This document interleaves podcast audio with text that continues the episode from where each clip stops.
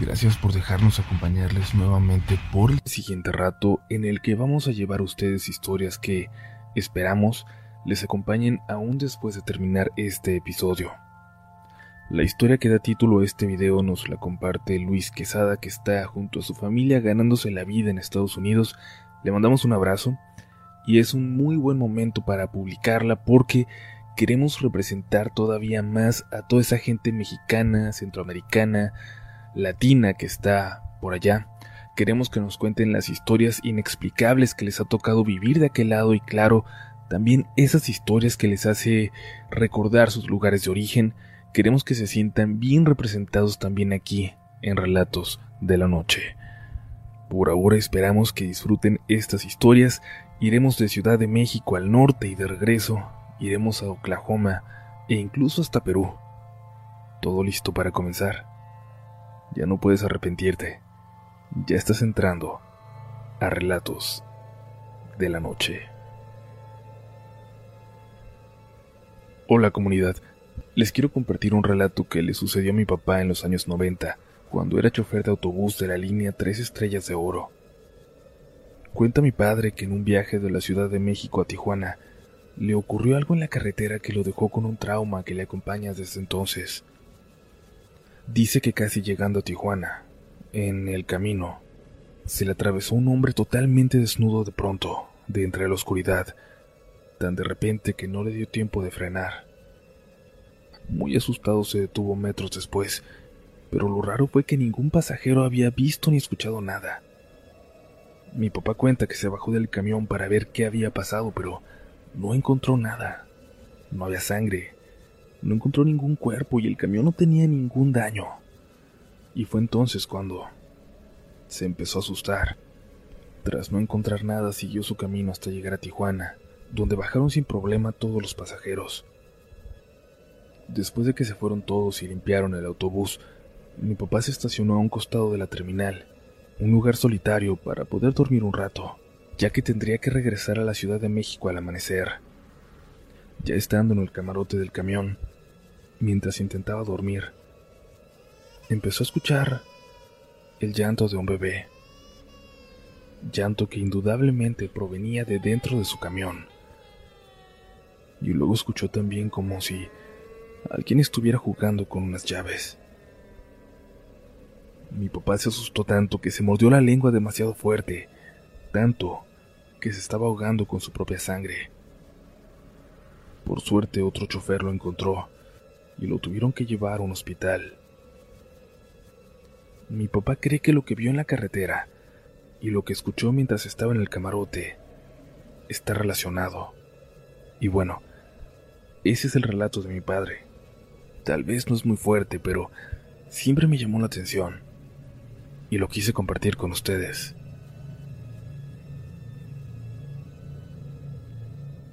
Saludos a toda la comunidad Relatos de la Noche.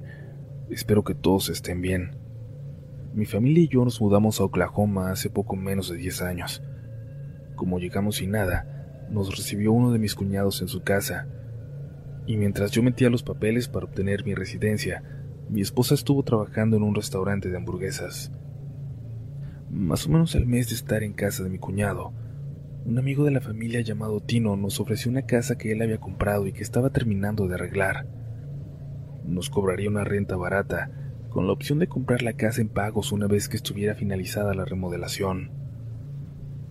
Las únicas condiciones eran que mientras yo no obtuviera mi permiso de trabajo, le ayudara a terminar los detalles que faltaban en la casa, lo cual básicamente era el garage, el cual estaba separado de la casa a mitad del patio y el exterior. Aceptamos y nos mudamos en un día, ya que no teníamos muchas pertenencias y muebles como para llenar la casa. Mientras mi esposo trabajaba, yo me encargaba de llevar a los niños a la escuela, y al volver de dejarlos, empezaba a instalar tabla roca, a pintar, instalar siding, etc., dependiendo qué materiales hubiera ese día para trabajar. A los pocos días conocí a mi vecino de enseguida. Se llamaba Lance y aunque no le entendía nada de lo que él me decía, poco a poco empezamos a entablar una precaria comunicación, aún y con mi muy poco inglés. Le caí bien, y de repente se acercaba a ayudarme o a mostrarme maneras más fáciles de trabajar en lo que yo estaba haciendo. Lance es lo que aquí en Estados Unidos llaman un handyman, una persona que puede hacer la mayoría de las reparaciones básicas y trabajos de mantenimiento que requiere una casa de vez en cuando. Jardinería, electricidad, construcción, pintura, etc. Aprendí mucho de él y al poco tiempo ya podíamos entendernos mucho mejor. En su casa siempre se oía ruido en la noche, y esto era porque él siempre estaba trabajando en algo y constantemente lo oía gritar molesto. Al parecer, nunca dormía de noche. Mi esposa y yo dormíamos en una cama matrimonial y una persona nos regaló una litera para mis hijos. Pero como les digo, aún no teníamos muchas cosas, así que pusimos las dos camas en el mismo cuarto donde también teníamos una televisión y un reproductor de DVDs. Ahí pasábamos las tardes y noches, viendo alguna caricatura y jugando con los niños. Pasó que un tiempo después comencé a despertar en medio de la noche porque escuchaba cómo tocaban a la ventana. Pero cada vez que volteaba en dirección a esta, Solo escuchaba el ruido que Lance tenía con sus herramientas y quejas. Y es que a veces lo oía gritarle a alguien en su patio, y lo escuchaba aventar cosas hacia la parte de atrás de su terreno. Nunca le reclamé, ni le dije nada porque los vecinos nuevos éramos nosotros y no quería que fuéramos a terminar en mal plan. Él era básicamente la única persona con quien interactuaba y estaba aprendiendo bastantes cosas de él. Una noche en específico, oí de nuevo que tocaban a la ventana. Me desperté molesto porque ese día había trabajado bastante en el interior del garage y había hecho mucho calor, así que estaba fastidiado de mi día. Me quedé con los ojos abiertos un rato, viéndose el techo, y de reojo vi un movimiento rápido como si alguien hubiera brincado de la litera al piso y hubiera corrido a la ventana. Me saqué mucho de onda y fui a asomarme a la ventana, pero no vi nada fuera de lo normal. En las siguientes noches seguí escuchando toquidos en la ventana, pero ya no les di importancia. Hasta que más o menos una semana después, soñé con una niña. Una niña que caminaba por el patio de la casa y se acercaba a la ventana de nuestro cuarto. Se dirigía al garage y de allí caminaba de nuevo hacia la ventana.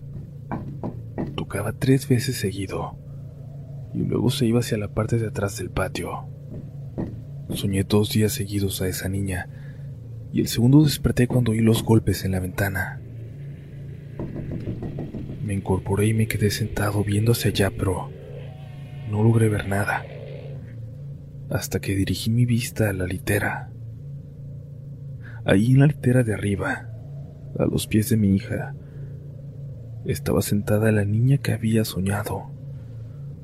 Una niña a la que pude ver bien y la cual también me veía fijamente a mí. Traía un vestido tipo jumper que parecía ser de mezclilla, una blusa clara pero sucia de tizne o de carbón. Estaba descalza y sus pies se balanceaban a la orilla de la litera. Su cara se veía muy oscura, pero oscura por manchas de tizne también. Su mirada se mantuvo fija en mí por al menos dos minutos, creo yo, y aunque no había ningún brillo sobrenatural en sus ojos, podía sentir una pesadez muy densa en su mirada.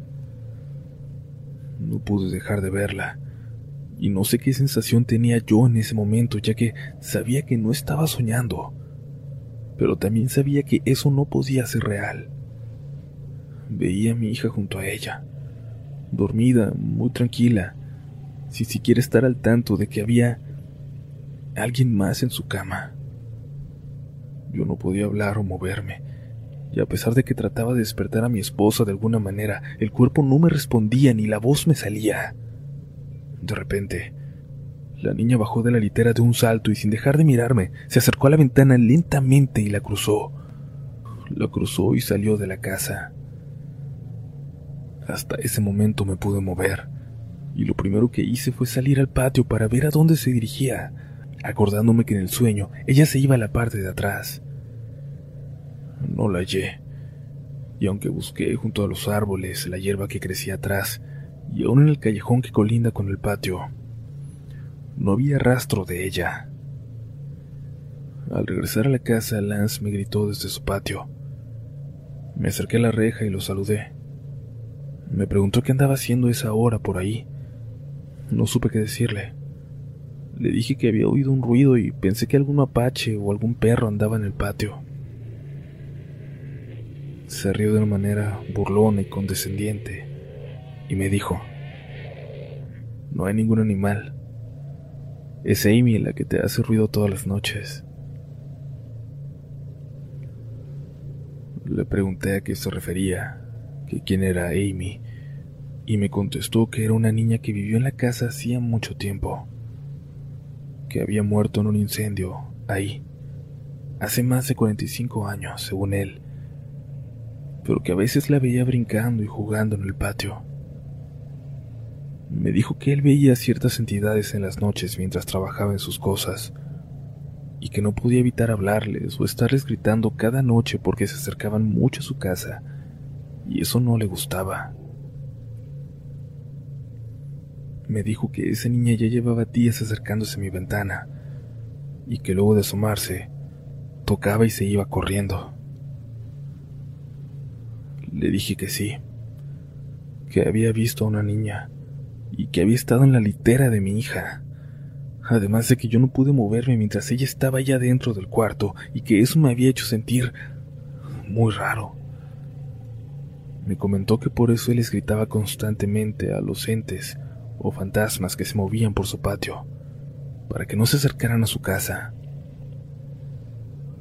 Dijo que él comenzó a verlos desde que dejó de dormir por unos dolores de espalda muy extremos que le dejó un accidente y que tomaba unas medicinas que lo ponían en estado de relajación pero que no se deshacían del dolor en su totalidad.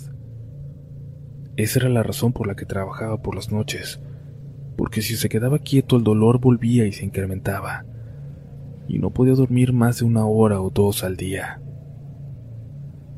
Me dijo que no me preocupara, que la niña no era peligrosa y que seguramente solo tenía curiosidad de ver quién habitaba la casa, su casa. Me dijo que si la volvía a ver dentro, le ofreciera un juguete o algo que pudiera llamar su atención. La siguiente noche, dejé sobre la litera una pelota amarillo y azul que ninguno de mis hijos usaba. En la noche se oyó como la pelota cayó de la litera. Y aunque escuché cuando rebotó varias veces en el piso, no quise abrir los ojos. A la mañana siguiente, la pelota no estaba en el cuarto. La busqué pero no estaba allí. Cuando fui al garage a trabajar, la pelota se encontraba bajo un hogal que estaba al fondo del patio. Ahí la dejé y no la volví a tocar. Amy nunca se apareció de nuevo ni en mis sueños ni en la casa, y gracias a Dios que, en cuanto obtuve mi permiso de trabajo, conseguí empleo en otra ciudad por lo cual ya no tuvimos que quedarnos ahí.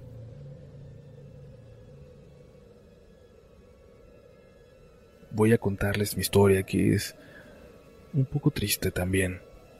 Hace algunos años, no recuerdo exactamente cuántos, sucedió aquí en Perú un accidente aéreo. Un avión había caído en la ciudad de Pucallpa.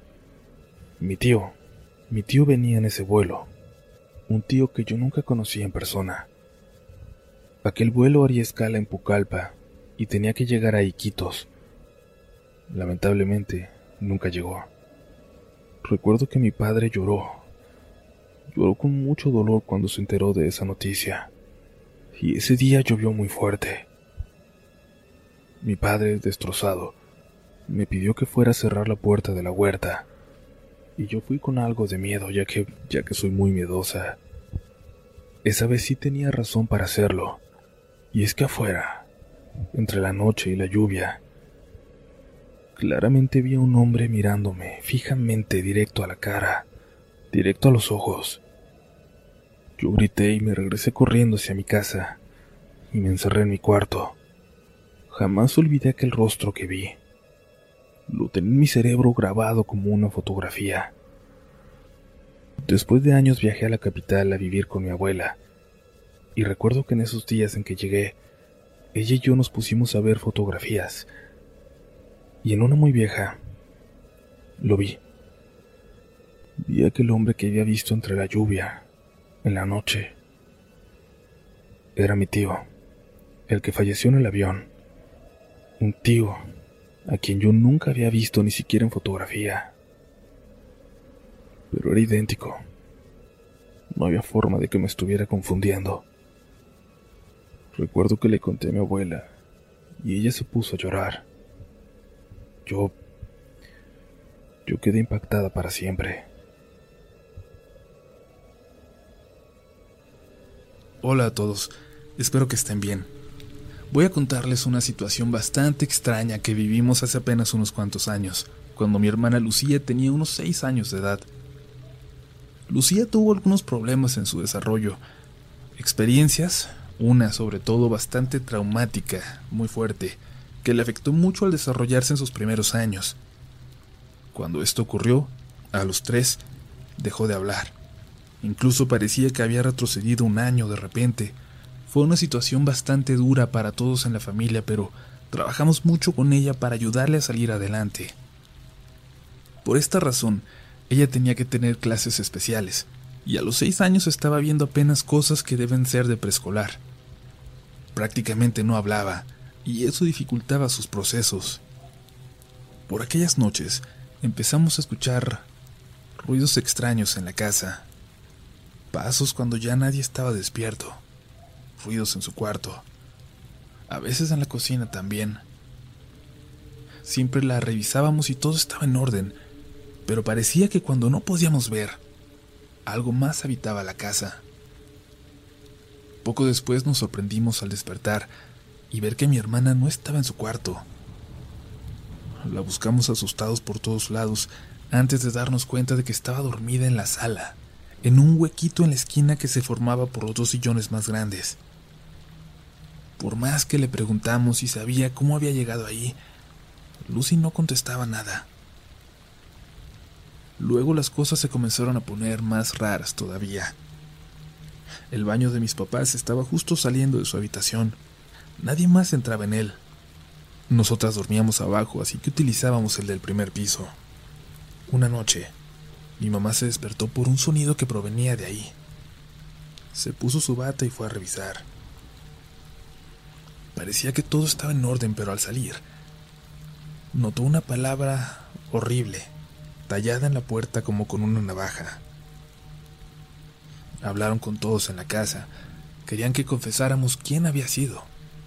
Mi hermano mayor ya no vivía con nosotros porque estudiaba fuera de la ciudad, pero ese fin de semana estaba ahí.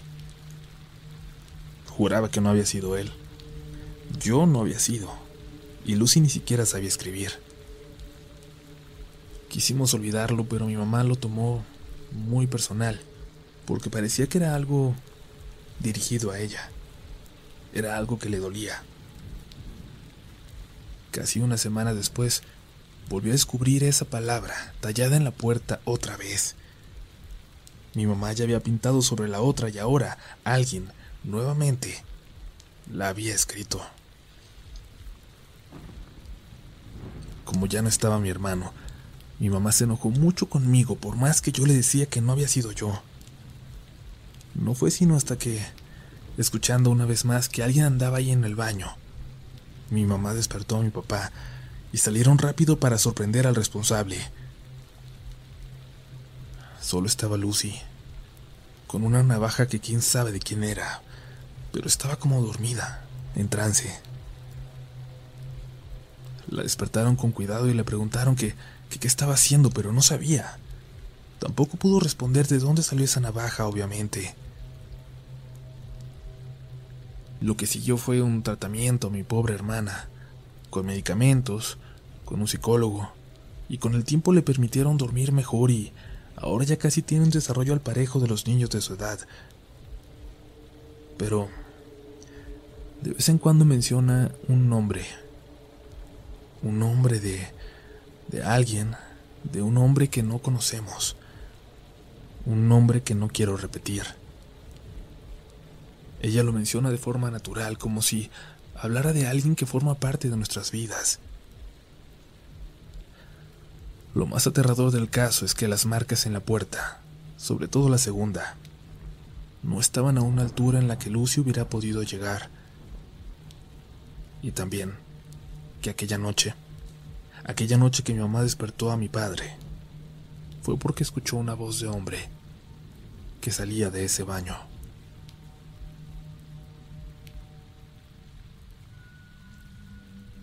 ¿Qué tal comunidad? Voy a relatar algo que me sucedió hace unos 24 años más o menos. Es una historia extraña que yo olvidé durante mucho tiempo, pero que de unos 7 meses a la fecha se ha vuelto a presentar en forma constante. Cuando ocurrió se le platiqué a contadas personas porque sabía que no es fácil de creer. Yo que la viví, a veces dudo si en verdad me ocurrió. Lo curioso es que algunas de estas personas, por una u otra razón, me han estado recordando este evento y una de ellas me animó a que lo relate en este sitio. Quiero comentarles que me costó varias semanas decidirme a hacerlo. Siento un extraño temor y nerviosismo al recordar este evento, pero aún así, les cuento la historia tal y como pasó.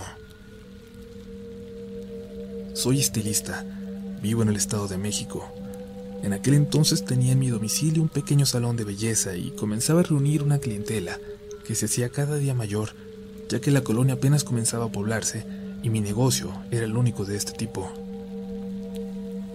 Mi casa es de dos plantas.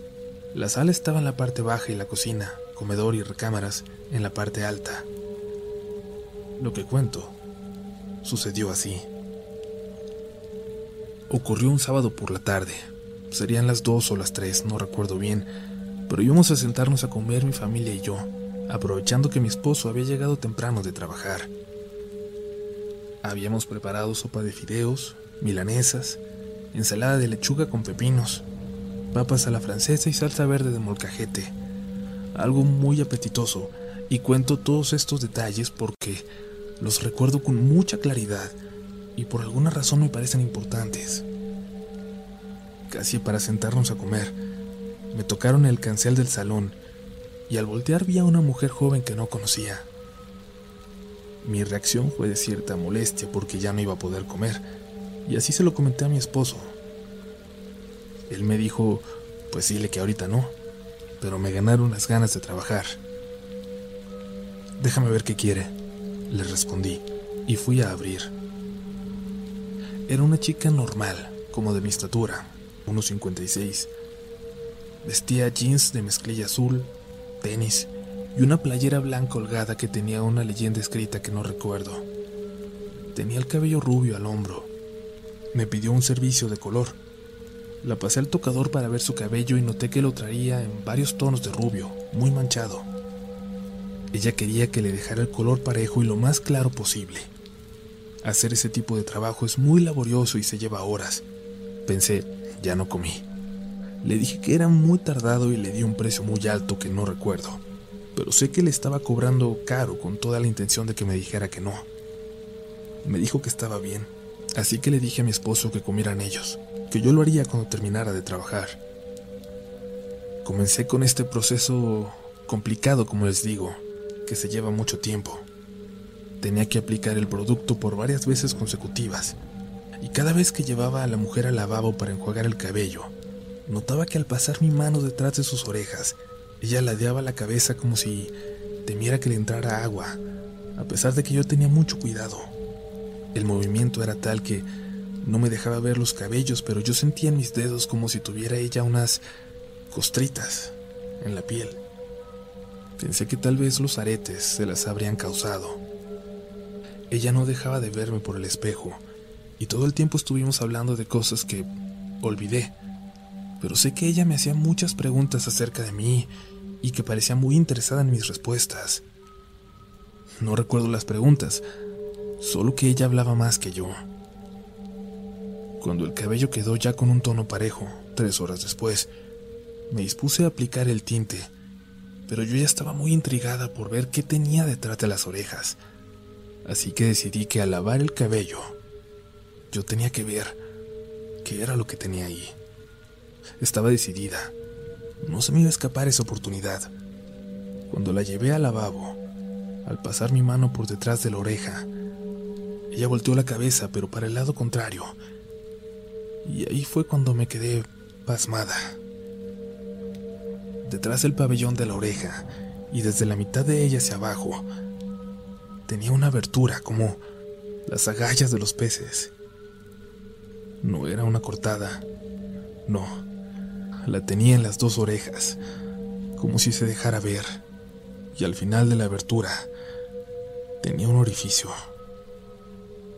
Sentí pánico, no sabía qué hacer.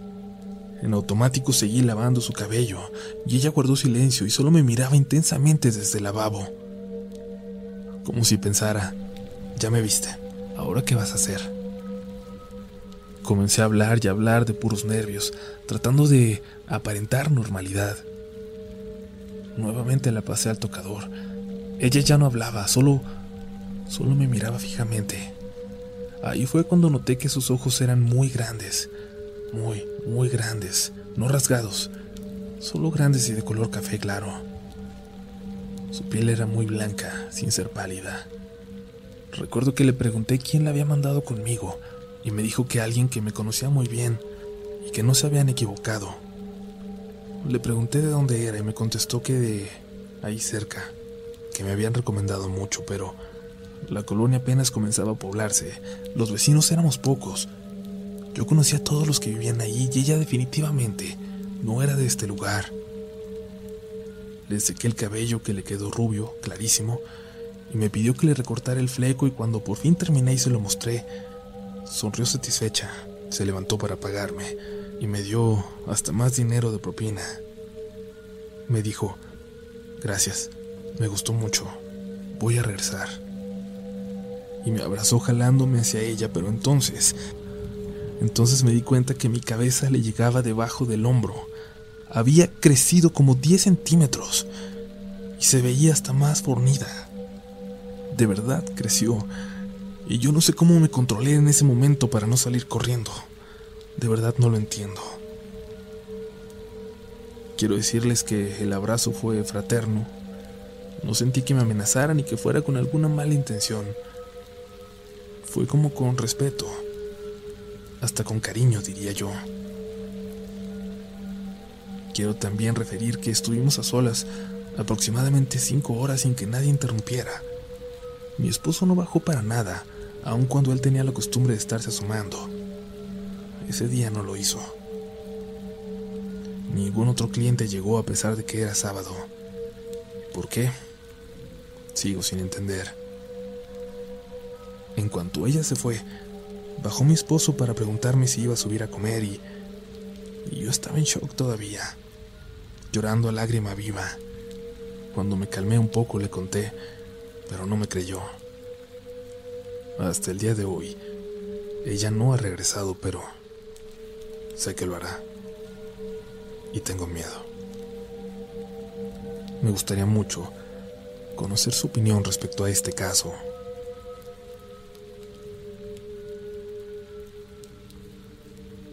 Hola comunidad, me gustaría compartir lo que nos sucedió hace unas semanas atrás a mis tíos, a mi mamá y a mí.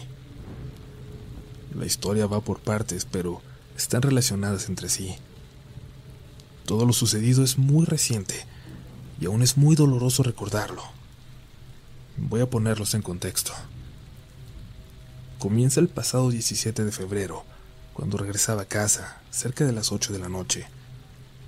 Me sentía cansada y estresada, a pesar de que apenas era lunes, y es que tenía un montón de tareas que hacer. Apenas llegué a casa me duché y empecé con mis pendientes. Actualmente tengo nueve gatos y cinco perros que he rescatado. Mis gatos duermen conmigo, pero esta noche no fue así. Usualmente no siento su ausencia porque caigo rendida al instante, pero esa noche me costó una barbaridad poder conciliar el sueño, a pesar de que estaba tan cansada. Me sentía extraña, con un dolor en el pecho y una sensación asfixiante. Comencé a asustarme porque no podía respirar. Me levanté para ir a ver a mi mamá que dormía en la habitación de al lado, pero ni siquiera pude llegar a la puerta porque mis perros comenzaron a ladrar y aullar con una insistencia escalofriante. Sus lamentos me atravesaban el pecho y me hacían sentir un miedo horrible, y no tardó mucho en que los perros vecinos se unieran a ellos, provocándome unas ganas de salir huyendo y refugiarme en los brazos de mi madre y llorar desconsolada. Sentía una tristeza enorme. Me quedé sentada en la orilla de la cama, inmóvil, intentando normalizar mi respiración. Podía sentir mi corazón queriendo salirse de mi pecho, y pasó una media hora hasta que pude calmarme. Decidí acostarme de nuevo y escuché música hasta que me quedé dormida. Lo más raro de este asunto es que nadie más escuchó el escándalo, solo yo. A las seis de la mañana, desperté sobresaltada por los lamentos de mi mamá, que me llamaba desesperada recargándose sobre el marco de la puerta como si no se pudiera sostener por sí misma. Lo que me dijo hizo que el alma se me saliera del cuerpo. Mi tía, su hermana más cercana, estaba muerta. Sus hijos la encontraron al pie de las escaleras. Según los paramédicos, ella ya tenía tiempo de haber fallecido. Eso me hizo pensar en si lo que ocurrió esa madrugada tendría algo que ver con la desgracia. Mi abuela dice que los animales, en especial los perros y gatos, pueden ver a los difuntos, así que solo asimilé los hechos como uno solo. Mi mamá, cuando estuvo más tranquila, me contó que ella no había podido dormir esa noche, pero que no escuchó el escándalo de los perros. Sin embargo, según ella, sabía que algo iba a suceder. Me dijo que intentaba acomodarse para dormir. Mi papá estaba bien dormido y no quiso despertarlo. Le dolía el hombro por un desgarre que tuvo unos días antes. No quiso despertar a mi papá porque se iba a trabajar muy temprano, pero se sentía inquieta. Y cuando estaba por quedarse dormida, me dijo, ya con los ojos llenos de lágrimas, que mi tía fue a despedirse de ella, que la había escuchado. Ya estaba llorando desconsolada cuando me dijo que pudo escuchar cómo mi tía le dijo, manita, así como la saludaba siempre que llegaba a verla. Luego sintió que algo le tocaba la pierna. Era ella, su hermana. Yo no sabía qué hacer o qué decirle para hacerla sentir mejor, ya que días antes había muerto la mamá de mi mejor amiga, me sentía abrumada. Tanto dolor a mi alrededor me estaba consumiendo y, y me tocó ser la fuerte. Fui yo quien dio la noticia a mis familiares. Mis primos nunca valoraron a su madre, y eso me llenaba de coraje porque yo amo la mía y sé que quedaré destrozada el día en que me falte. Como mis primos y su papá no son católicos, no nos permitieron hacer el rosario en su casa. Sin embargo, mis otros tíos prestaron la suya y lo hicimos ahí. Dice mi tío que el día del primer rosario se sentía extraño, observado. Y dice que cuando todos se fueron y se quedaron solos por fin él y mi tía, fue a la cocina por un vaso de agua, pero al llegar al llegar no pudo entrar. Mi tía, al ver que no regresaba, salió del cuarto para ver qué tenía. Y lo vio parado a la puerta de la cocina, blanco como un papel. Lo llamó por su nombre hasta que reaccionó. Y ahí fue cuando lo dijo. Mi hermana. Ahí estaba mi hermana, sonriéndome como, como diciéndome gracias. Te juro por Dios que la vi, que era ella, mi hermanita. Mi tía, que en paz descanse, fue una persona con un corazón enorme y una vida al lado de una familia que no la valoraba y que no le daba el lugar que merecía. Soportó mucho y espero que Dios ya la tenga junto a Él y desde el cielo nos mande fuerza a nosotros para seguir adelante.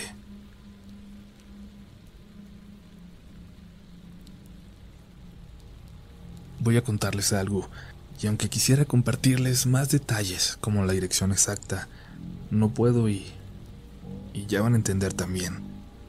Ustedes también tendrían miedo. Esto me pasó hace no mucho, en la Semana Santa del año pasado, cuando me tocaba cuidar en un restaurante bar que cerraba muy tarde. Recuerdo que tenía que caminar un buen tramo para tomar mi transporte, y no eran las calles más iluminadas del mundo, por lo que siempre me iba caminando al pendiente de todo mi alrededor, con precaución, sin escuchar música ni nada. Ya tenía días que al pasar por cierta zona, cerca de la iglesia a dos cuadras de mi trabajo, escuchaba una especie de de cantos, cantos gregorianos, pero diferentes. Me daban mucho miedo porque no se escuchaba como algo que estuvieran tocando en la iglesia. Parecía algo, algo satánico, la verdad.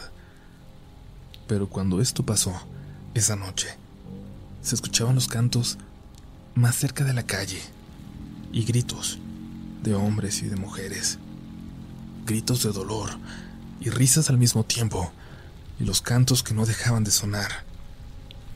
Me quedé parado ahí, enfrente de la iglesia, pero estos sonidos no parecían provenir de ella, sino del lado contrario de la calle, en una casa muy vieja, con una gran puerta de madera. Me acerqué a ella sin darme cuenta, y noté que sí, estaba seguro de que los sonidos provenían de ahí dentro. Parecía que algo muy extraño estaba pasando ahí. Tomé mi celular por instinto y tuve un momento de duda. No podía llamar a la policía porque realmente no sabía si algo ilegal estaba pasando, pero los gritos, los gritos me hacían pensar en que tal vez, tal vez tenía que hacerlo, o tal vez tenía que asomarme y asegurarme de lo que estaba ocurriendo. No sé cómo se abrió esa pesada puerta sin hacer ningún ruido, pero levanté la vista cuando escuché que estos sonidos ya estaban frente a mí. La puerta estaba abierta y había un señor recargado en ella, sonriendo. Pude ver bien a este hombre, vestido con una sotana roja, con su cara chorreando de rojo también como si tuviera una herida que le sangrara por toda la cara y la cabeza y tenía puestos unos cuernitos de plástico, como de juguete. ¿Todo bien, hijo? Apenas pude mover la cabeza para decirle que sí, y él cerró la puerta detrás de él y caminó hacia mí. Vete de aquí, me dijo muy cerca, al oído. Y sin dejar de mirarme, se los juro, sin parpadear, casi como si la cabeza le pudiera voltear hasta la espalda, Caminó para cruzar la calle sin dejar de sonreírme un solo momento. Abrió la puerta de la iglesia y entró en ella. Yo sé que esto no es algo sobrenatural, pero es horrible pensar en eso, tan solo recordarlo. Imagínense por un momento toparse con algo así en una calle totalmente solitaria a las tres y media de la mañana. Estuve trabajando un tiempo más en este restaurante, pero ya nunca pasé por esta calle, aunque tuviera que caminar el doble para poder llegar a mi transporte.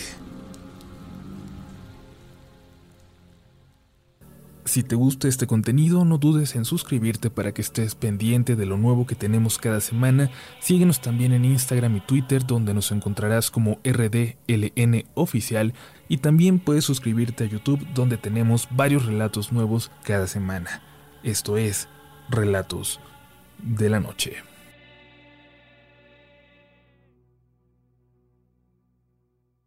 ¿Quieres regalar más que flores este Día de las Madres? The Home Depot te da una idea. Pasa más tiempo con mamá plantando flores coloridas, con macetas y tierra de primera calidad para realzar su jardín. Así sentirá que es su día todos los días. Llévate tierra para macetas Bigoro por solo $8.97 y crece plantas fuertes y saludables dentro y fuera de casa. Recoge en tienda y sigue cultivando más momentos con mamá en The Home Depot. Haces más, logras más. Más detalles en homedepot.com diagonal delivery. With the Lucky Land slots, you can get lucky just about anywhere. This is your captain speaking. Uh, we've got clear runway and the weather's fine, but we're just going to circle up here a while and uh, get lucky. No, no, nothing like that. It's just these cash prizes add up quick. So I suggest you sit back, keep your tray table upright, and start getting lucky. Play for free at LuckyLandSlots.com. Are you feeling lucky? No purchase necessary. Void where prohibited by law. 18 plus terms and conditions apply. See website for details.